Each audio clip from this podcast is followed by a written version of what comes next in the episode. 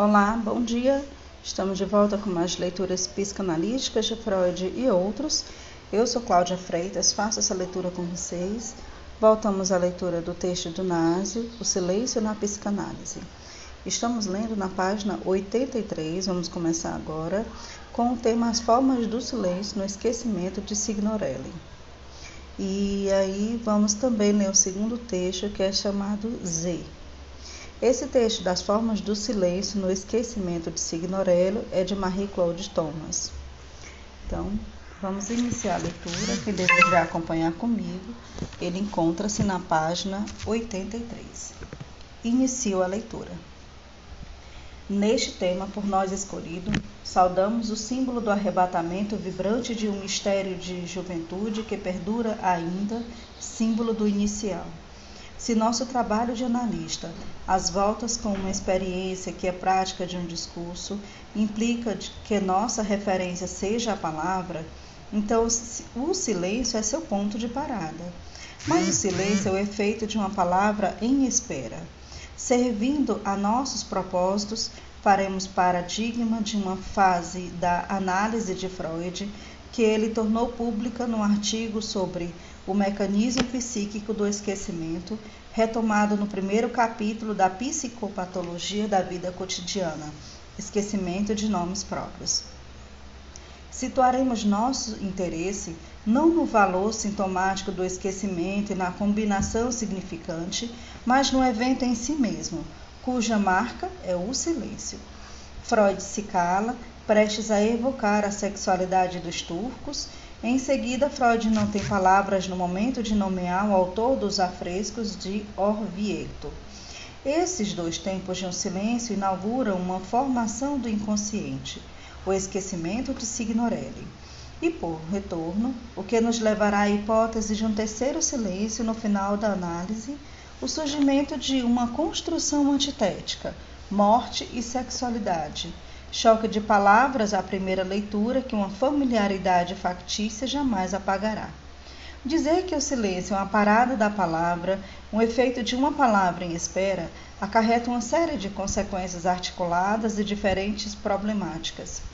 Em primeiro lugar, no campo filosófico, quanto à questão da origem da palavra, fundado ou não sobre o nada, esse nada que pode ser definido como mestre Eckhart ou como uma palavra não pensada e não proferida que jamais brota para fora, permanece eternamente naquele que a diz, ou seja, o Verbo Divino.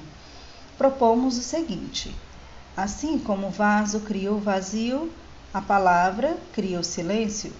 Voltaremos sobre o estatuto dessa palavra criadora, que ao recuar diante de sua insignificância ou falta de sentido, toma forma de silêncio no contexto analítico em seguida, quanto à noção de resistência, uma parada nas associações, um silêncio, por exemplo, classificamente classificada como uma resistência, nós lembraremos a complexidade do fenômeno e seu justo porte de meio dizer, como Lacan evidenciou.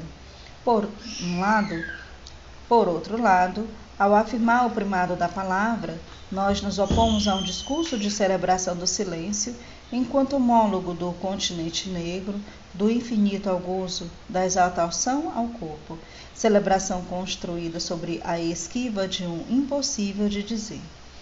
Dessas consequências, somente a segunda será desenvolvida, sendo que a terceira se deduz dela. Avancemos, entretanto, que essa última coloca o problema da barra colocada sobre o outro, portanto, da função do desejo do analista, no princípio de separação do gozo. O retorno ao primeiro silêncio de Freud não deixará de sugerir como orientamos a coisa para uma raiz do dizer, sem verborreia, um meio de ser.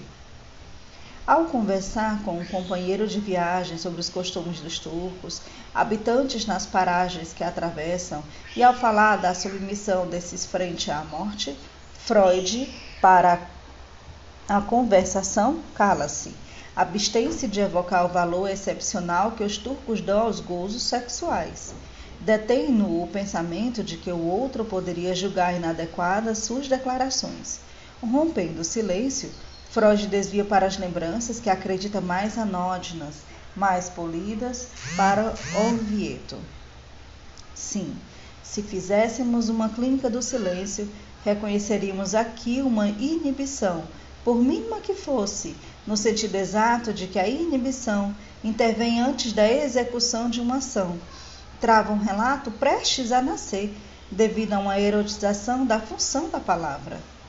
O artigo de Robert Fliss, que Lacan cita a propósito de palavras que são tomadas na imagem do corpo, mostra precisamente como os silêncios marcam a inibição da satisfação ligada a tais imagens libidinalmente investidas. É assim que esses silêncios podem ser colhidos nos parênteses da resistência a uma palavra erotizada manifesta. Freud não nos dá elementos suficientes para estabelecermos em que nível a inibição de um gozo intervém nele. A não ser que a preocupação com o suicídio de um paciente, nós também não insistiremos. A função do outro, ao contrário, é explícita. Em todo caso, me abstive de comunicar esse traço característico, preferindo não abordar esse assunto escabroso na conversação com um estranho o outro está, está prestes, está presente em sua forma extrema, aquela que está além do alter ego com quem Freud conversa, o alter. A projeção que rejeita a sexualidade em falta fará retorno. Como se sabe pelo esquecimento de Signorelli, essa projeção vai nos permitir explicitar a noção de resistência. Um breve lembrete dessa noção nos fará avançar na complexidade do fenômeno.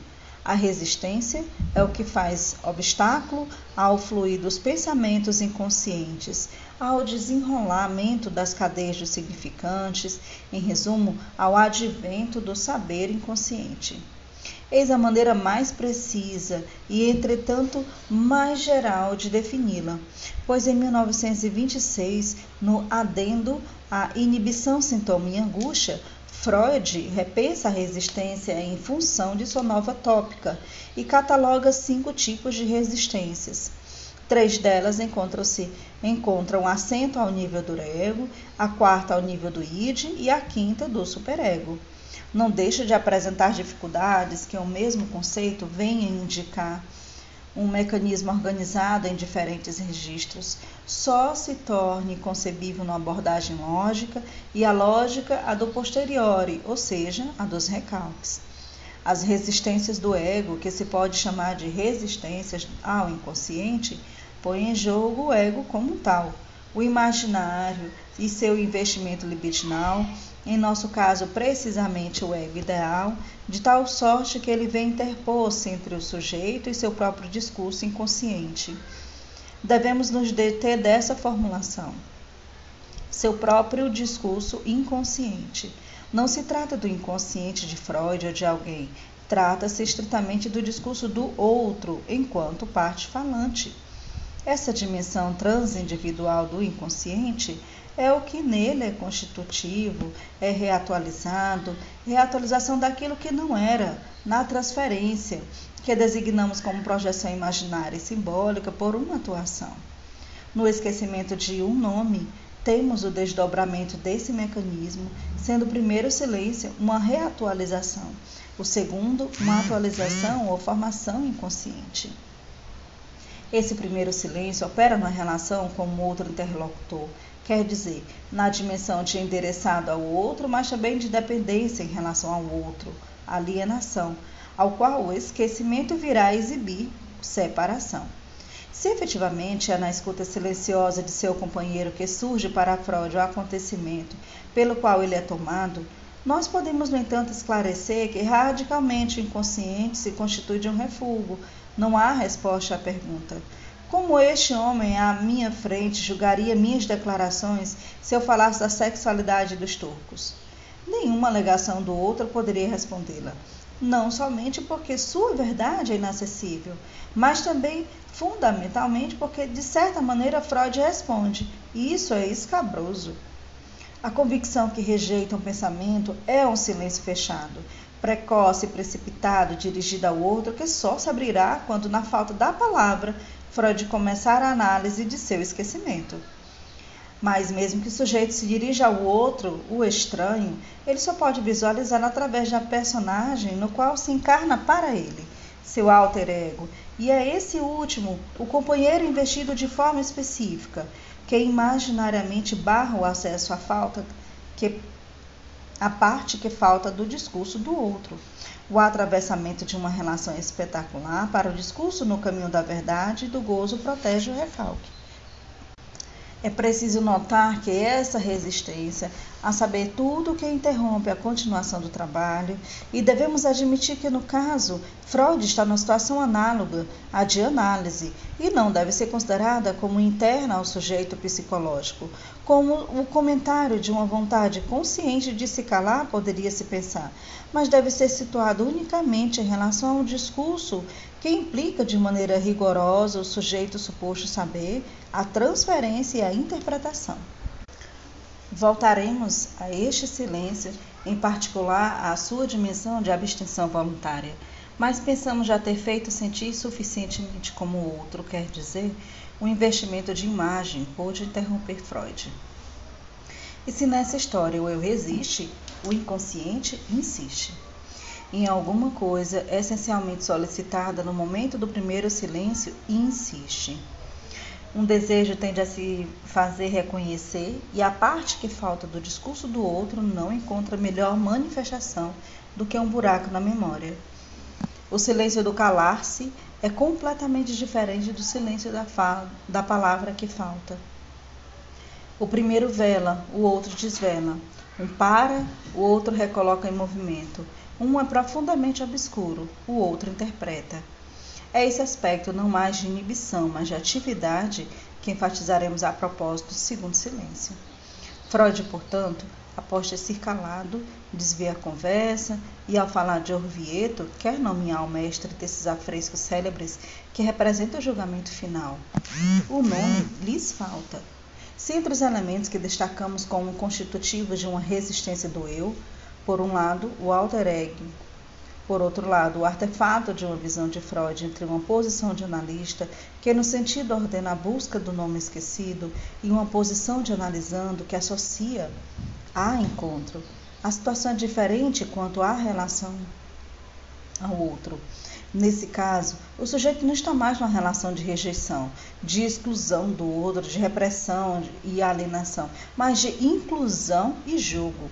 Antes, o outro estava descartado, estrangeiro. Mesmo que o primeiro silêncio não dure mais que uma fração de segundo, ele abre uma brecha infinita entre o sujeito e o outro. E agora Freud dispõe de fragmentos de, do não dito, de ruínas metonímicas que o reaproximam do outro como discurso, e em si mesmo manifesta esse outro, como acostumado ao trabalho do recalque, Proponho considerar esse segundo silêncio como um efeito de ruínas metonímicas. Boltráfio, Bocelli, Herzegovina, como um limite imposto havia, Signorelli. Esse silêncio, como efeito do retorno às associações, é a instalação da transferência simbólica. E, enquanto tal, um limite é agido, quer dizer um processo de esterilização ao trabalho analítico. Seguindo-se ao primeiro silêncio, clinicamente reparada como inibição, esse silêncio se aproxima do, do acting out, no que essa noção tem de especial, a saber, a falta para fazê-la reconhecida, para que seja escrita em algum lugar. Enfatizar o aspecto de parada da palavra revela toda a força retida. A interrupção de um dizer é a irrupção de um movimento pulsional. Uma metáfora apropriada para fazer sentir essa tensão do silêncio é a do tiro com arco. Imagine essa sequência: o arco nas mãos, a corda tensionada, a flecha ajustada, imóvel, parada na imagem desse arco em tensão. Aí temos essa espécie de silêncio. Entre os graus de intensidade da palavra, esse silêncio é a forma extrema, a que mais deixa passar a pulsão. E durante vários dias, até com o italiano, o Liberti de Signorelli, Freud arde. Arde no sentido que, nas brincadeiras, as crianças dizem está quente e arde de um tormento interior. Quando nesse abismo de silêncio surge uma luminosidade sobrenatural, as imagens se põem a cintilar. E Freud, por sensações mais vividas que habitualmente representa a si mesmo, com particular cuidado e autorretrato do pintor diante dos seus olhos. Freud é olhar, é a êxtase luminosa do prazer erótico, é o estado espiritual, diria Joyce a propósito das claretas. Esse efeito produzido é imputável a uma transferência comparável ao deslocamento da intensidade de uma representação sobre um detalhe. A atração do recalcado por um resto sem que seja possível ir mais longe. Quando Freud recupera a Signorelli, a lembrança demasiadamente clara dos traços do rosto de, do mestre na pintura empalidece pouco a pouco. Na medida que o significante é causa e limite do gozo, aqui temos o efeito de alucinação visual do imaginário no real. Freud leva a análise do esquecimento a um ponto de evidência que evidencia a importância e a necessidade da elaboração, dizendo de outro modo, a interpretação o esquecimento e o reencontro de Signorelli modifica o estatuto do primeiro silêncio como resistência do eu e a vontade de se calar. Nesse ponto, poderemos formular algumas questões que argumentaremos a partir dos avanços da segunda tópica dos avanços de Lacan. Enfim, por que esses dois silêncios? Porque dois silêncios para que uma formação do inconsciente se organize. Porque um silêncio, depois outro, por onde brota um tormenta experimentado, diremos que sob o silêncio havia um terceiro. Não sob, mas com. Alguma coisa estava em sofrimento. Era uma dor. O que estava em sofrimento revela-se ao reencontrar Signorelli e propomos pensar que esse terceiro silêncio, como um efeito do significante Signorelli, considerado estritamente como unidade psíquica inconsciente. Silêncio criado por um significante ausente, a pensar em retorno, silêncio que faz repetição, enfim, silêncio de outra espécie que não há de uma resistência do eu. A partir de 1920, Freud foi levado a reconhecer a existência de uma resistência radical, sobre a qual as duas hipóteses variaram e irredutível às operações de defesa do recalque. A compulsão de repetição é a repetição própria do isso ou do inconsciente propõe Freud, quer dizer, a atração última e a repetitiva dos protótipos inconscientes sobre o processo pulsional recalcado, ou seja, um ponto de fuga, o recalque primordial. Mas o id não é inconsciente. A noção de inconsciente no sentido freudiano enfatiza o organizado, sendo que a noção de id enfatiza o orgânico, onde situamos o gozo. A resistência do id recai sobre o saber inconsciente e sobre o gozo inconsciente. Talvez seja isso que, segundo Lacan, esclareça a repetição como tique, como encontro falhado com o real, com o ser. Ao repetir, o inconsciente insiste, resiste e falha o real do gozo, o real da ligação, o, ao objeto do qual o sujeito faz com que o seu ser dependa. Nessa perspectiva, guardemos como Lacan representa essa complexidade das duas resistências. Se a resistência tem a sua incidência no sistema do ego, ela tem sua raiz na impotência do sujeito que de realizar a sua verdade na palavra. A resistência do ego traduz, transporta o limite que o sujeito encontra para realizar seu ser. Sempre nessa perspectiva, certos silêncios com valor de parada, são então uma interpretação, ou mais precisamente, estado atual de interpretação do sujeito. É a maneira pela qual, no próprio momento que se cala o sujeito, condicionado pelo que enuncia e não pelo que se diz ou é esbarrado, interpreta o ponto em que está de sua constituição. Pontuação que indica que o sujeito no discurso alcançou o ponto mais próximo do recalcado, onde seria o caso de um gozo indicação de importância extrema enquanto guia no manejo, no tempo das sessões. Perder-se em discussões, adiantando-se à sustentação, leva o asco. O esquecimento desse segundo silêncio se faz interpretação com o reencontro de Signorelli, mas o primeiro e o terceiro silêncios não sofrem nenhuma interpretação. Trata-se aí de construções. Primeiro, uma racionalização, que faz da consciência um sintoma. Depois, uma criação retórica, permitida pelo trabalho de análise. Retomamos o terceiro silêncio como repetição para explicitar o seguinte: a atração repetitiva também se chama pulsão de morte, dando imagem ao caráter inexoravelmente repetitivo da pulsão e o limite no sentido sexual. A pulsão de morte, no diz Lacan, é a máscara da ordem simbólica, enquanto é muda, quer dizer, enquanto não se realizou.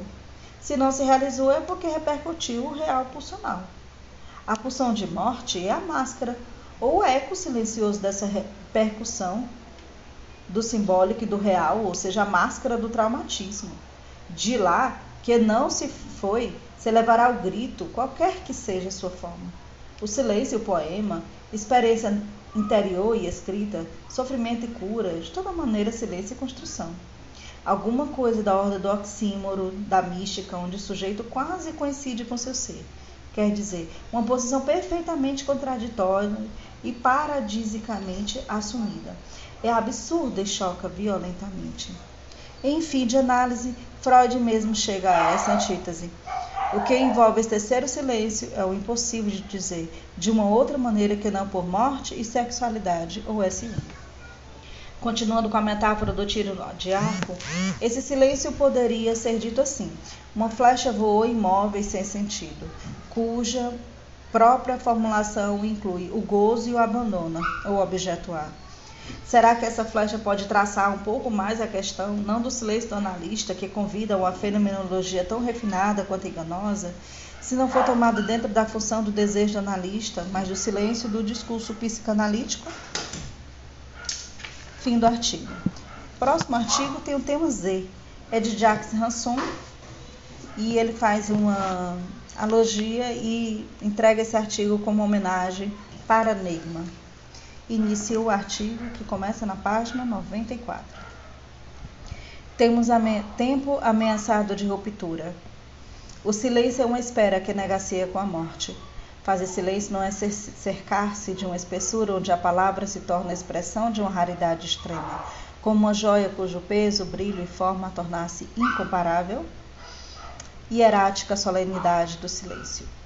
As palavras que precedem essa margem temporal da suspensão abrem um caminho que penetra no corpo até nele se dissolver, até dissolvê-lo.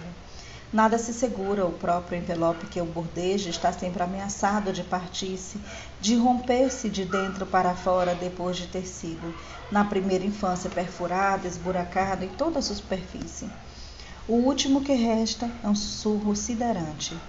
O ar que abre um caminho parece modular as palavras do impossível de dizer, à maneira de uma inspiração. Alenta o rouco que detém o grito e o elude. Ela não pode gritar. Proibiram-na de berrar seu horror ante a mãe suicida que se punha periodicamente frente ao espelho para abrir as veias do pulso, enquanto os filhos, ela o sabia, a olhavam pela portinhola do banheiro lugar do suplício, jardim das delícias. O olhar da menina encontrava o olhar da mãe no espelho indiscreto que permitia uma e outra se encontrarem no próprio lugar de uma morte sempre presente, sempre contrariada.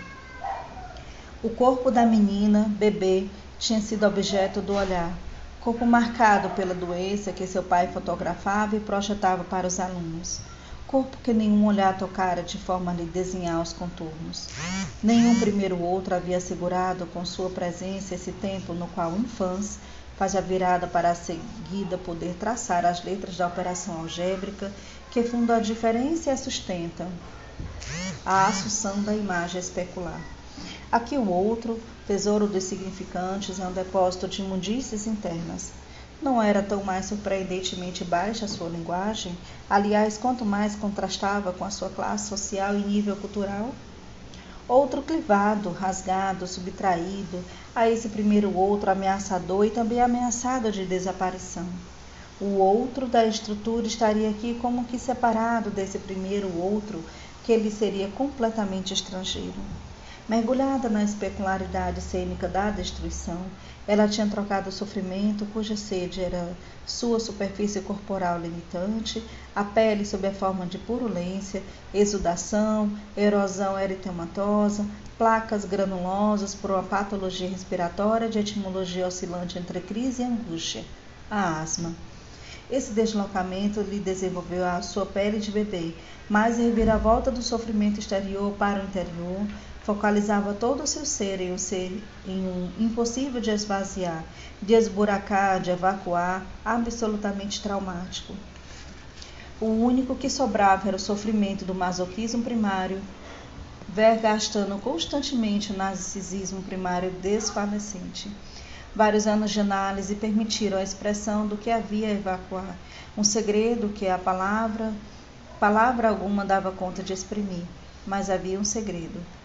E a extraordinária densidade do silêncio que ocupava o tempo das sessões o testemunhava. A encenação de uma proibição de revelar o que lhe havia sido infligida desde a mais tenra infância, na qual o olhar ocupava o primeiro lugar ocupada, preocupada por um olhar sobre o qual estava constantemente situada.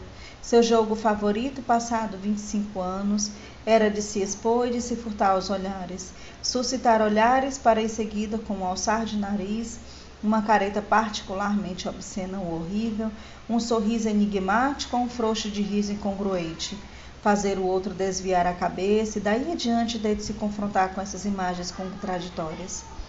O olhar é também o que lhe permite descobrir na biblioteca do analista ou sobre a sua mesa as últimas aquisições de obras teóricas. A partir daí, ela institui o jogo das compras, como diz. Tentar ser mais rápida e adquirir o que ele ainda não tem e lhe mostrar que ela ganhou. Da mesma forma, irá ao seminário de Lacan e notará as ausências de seu analista. Ou melhor, não vê-lo assinalará a sua ausência e seu triunfo pessoal. Ademais, nada estava vedado para ela. Não imediatamente desvendado ao olhar, escondido, eram palavras sem falta, representavam o significante como ausente da série. Ou está ou não está. E se está, não deixará de ser visto. Durante anos, ela só romperá o silêncio para falar do que ela vê, não vê. Mas seu pedido de análise não tinha nada a ver com a asma, dizia ela. Desejava empreender uma análise porque sua existência era atravessada por histórias impossíveis, paixões violentas, que transmutavam bruscamente no sofrimento que ela não cessara de ensinar. Onde não cessava, também de ensinar um apelo ao sofrimento de seu corpo. Fazer seu corpo viver, provar um prazer qualquer passava, não podia deixar de passar pelo sofrimento experimentado, imposto também a seu parceiro, que fugia horrorizado diante de tais transbordamentos. O silêncio fazia seu nó no lugar onde aflorava essa necessidade de sentir a dor na própria superfície de seu corpo. Enquanto que a pele carregava as marcas dos golpes, chicotadas e queimaduras, mas seu verdadeiro gozo era o olhar do outro, de seus parceiros, desestabilizados pelo sofrimento, incrédulos, até chegar a um sentimento de dejeção de si próprios. Pelo menos é assim que elas imaginavam, no horror de duas pessoas. Horror que se mudava em terror quando uma crise de asma vinha coroar esses encontros. Jamais tendo podido acordar neles o sadismo, jamais tendo podido ou querido encontrar aquele que levasse em contra seu apelo, ela só podia lhes pedir o dom de seu horror e a fuga ferida diante da criança que nela pedia castigo. Levou anos para poder falar desse aspecto de sua vida. Mais tarde pôde articular que esses tempos de silêncio eram instantes deliciosos para elas, nos quais imaginava o analista perturbado diante de um corpo sem voz e sem palavra, nada mais que corpo oferecido sobre o divã. Como oferecido que às vezes se agitava, se deslocava para tentar o duro trabalho da inspiração impossível. Então, lentamente, ela se sentava e o analista não ouvia mais que a sua respiração, nada mais que o ar tentando penosamente abrir um caminho. Ela triunfava então, pois havia exposto a miséria de seu corpo sofredor ao olhar do analista. O desvendamento se deu em torno de um som, de um significante, onde o Z, que se lê, de eczema, juntava-se ao Z, que se escuta de asma. Z mas é também o slogan que os democratas gregos gritavam no enterro do deputado salônico Lambrax Z, que ele viva. Ela poderia viver? E se esse atentado contra a pele, se essa asma nada mais fosse que um desvio pelo qual a vida abria um caminho no silêncio pesado sobre sua história e que hoje se rompera por uma construção significante? Z. Daí para frente pôde falar para retomar passo a passo a história de uma infância inteira colocada sob o signo da dissimulação. dissimulação que regia o mundo dos adultos, cujo segredo mais ou menos sórdido somente as crianças compartilhavam, pois se segredo era um significante familiar, segredo quanto às origens, segredo dos adultérios, as crianças ficavam do lado do desvendamento do que teria podido ou devido ficar apenas como não sabido. Nesse momento, vai desprender-se pouco a pouco a noção de masoquismo como expressão de uma constante sexualização da constelação edipiana. Nenhuma nem outra personagem parental podia destacar-se da sexualidade que não cessavam de exprimir. Tudo a reconduzia a essa constatação. A energia que ela empregava em viver, que empregava também em ter sucesso brilhante nos estudos, resolvia-se no puro sexual. O erógeno não tem saída possível, pois é a minha hipótese, ia perder-se no sexual parental. Assim também, essa escolar estudiosa, estudante que acumulava diplomas, entraria cedo demais no silêncio no chamado tempo de latência mas de maneira muito particular, de maneira a manter intacta a sexualidade parental, quer dizer, na impossibilidade de construir o mito edipiano de outra forma que não ao modo de uma cena originária infinitivamente repetida. Daí a importância de um olhar que não cessaria de procurar desvendar o impossível, do qual ela não pode se desgrudar. Seus pais estão lá, no próprio lugar de seu corpo danificado, que atualizaria a sexualidade deles ser objeto do desejo de suprimir o outro, colocar a questão de selo, recai constantemente de fazer-se do objeto um ser em que ela se alienaria e que a esse título estaria um centro de uma paixão indefinitivamente renovada. Ser objeto desse desejo sob a forma de um bebê purulento, objeto apropriado para relançar a pulsão escópica, objeto ao qual mais tarde só se perde, só se perde o silêncio, esse era o seu destino tomar-se por objeto de sua agressividade postula que esse objeto pode não estar perdido, já que constantemente é colocado em cena do excesso pulsional. Não é também uma maneira de render homenagem ao perverso desconhecido, aquele que ela não pode encontrar? Mas que excesso pulsional é esse que a fazia guardar silêncio tão longamente? Para entendê-lo, reportemos-nos ao que diz Freud quanto à desunião das pulsões que acompanha a introjeção parental seguida dessexualização da relação com esses objetos, tempo necessário do declínio do ético, tempo também da constituição do superego.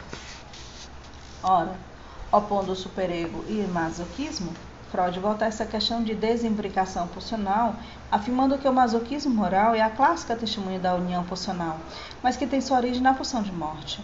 Uma hipótese de trabalhos poderia ser sugerida, na história aqui esboçada, podemos supor que ainda que tenha havido ancoragem da pulsão de morte no ego, e como poderia ser de outra forma? A imbricação com a pulsão de vida ficou como que suspensa, que essa imbricação esteve sempre suscetível de se desfazer. Isso explicaria essa vida sem morte, que o par prazer-desprazer não viria temperar e cujo fundamento seria a pulsão de morte. Vida e morte separadas levariam a supor que aqui não se trata de masoquismo propriamente dito, mas que ao tempo da assunção da imagem especular, tempo de inscrição da pulsão de morte no ego, objeto não especularizável teria tomado a consistência do ser. Não teria havido a depressão consecutiva, a aparição do objeto perdido, mas uma retenção desse objeto no ego, enquanto ele se definiria como uma entidade correspondente à projeção de sua espécie, de uma superfície.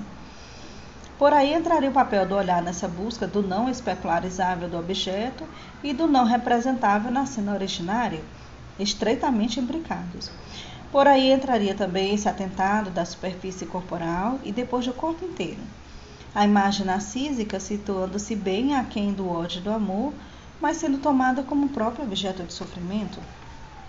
Outra hipótese viria a dar conta, parcialmente, da afecção asmática. O que representaria essa doença da hiperventilação se não um excesso de vida fora da vida?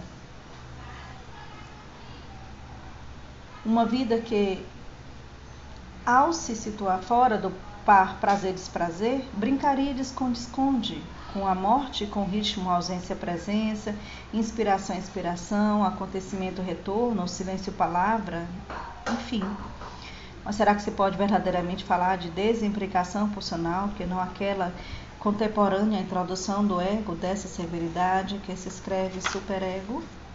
Talvez, se admitirmos ainda uma vez que naquilo que apresenta como uma luta pela sobrevivência, uma luta para pular a morte, existe sexual, mas unicamente considerado como um excesso. O próprio corpo tomado como objeto A estaria também como que envolto por esse elemento. Isso não para nunca de produzir excesso. Está obrigada a produzir excesso. E a atividade pulsional seria convocada somente para esse efeito, para tentar entrelaçar as pulsões de vida com a pulsão de morte. O fracasso dessa possibilidade de imbricação deixou-a sem voz.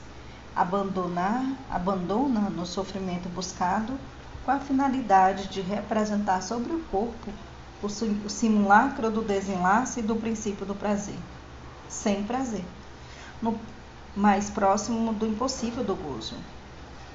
Teria havido aqui uma neutralização do narcisismo primário e daquilo que seria seu desenlace lógico, que se situa em seu princípio, o luto da criança maravilhosa. O único que teria havido seria que a criança maravilhosa foi colocada em estado de espera, como se diz uma carta que não foi resgatada. Nesse caminho proibido para o amor, parece só existir o excesso pelo qual se pode manter um laço com a pulsão de morte. No próprio lugar onde se escreve o princípio de prazer. No ponto de cruzamento entre pulsão de morte e pulsão de vida. Em torno dessa letra Z, testemunha de seu sofrimento, testemunha do que pode ser vivido, ela sai do labirinto passo a passo. Subjetivar esse sofrimento devia pouco a pouco permitir-lhe reatar com a história familiar, que permanecera fora do dizer, reatar também um pouco com alguns significantes paternos. Sua respiração regularizou-se. Pouco a pouco abandonou suas toxinomanias medicamentosas, em seguida ao longo e doloroso desmame. Uns após outros, alguns sintomas cederam, tinham cumprido seu tempo. Ela foi introduzida no tempo, na cena, não poderíamos ir mais longe sem trair um, um segredo na relação dessa análise que, no fim das contas, testemunha que o silêncio assinala a proeminência do pulsional e a desunião das pulsões. Pois o silêncio é uma suspensão. A espera da parúzia, que seria uma palavra vinda do ser amado, o silêncio é a espera. O adiado, o ponto em que a traição viria de um lugar em vez da resolução das tensões. Como se estas estivessem em risco de se esgotar como se estas, uma vez resolvidas, corressem o risco de se esgotar de uma só vez, de esvaziar o ser. O silêncio é a modulação entre dois eu te amo. Impossíveis, porque des, sempre derrisórios da incompletude dos termos que eu enuncio. O silêncio é um olhar que contempla o amado, como que no deserto, por meio de se extraviar, contempla a estrela polar até o extravio. O silêncio cego é inoportuno de um és bela, de um te amo, que provoca um verdadeiro massacre. O silêncio é uma fidelidade infinita a outro não barrado. O silêncio é um tempo infinitivamente longo entre dois versículos, duas declarações. Aprender a romper o silêncio, falar, já é viver. É testemunhar que estamos presos na tessitura das pulsões e não mais no impossível de uma linha bipolar, vida, morte, onde o apaixonado não cessa de se esgotar. Fim do artigo. Continuamos a próxima leitura na página 104 com o texto da, de Antoni Franzini, Uma Afonia Eloquente. Obrigada a todos que continuaram até aqui.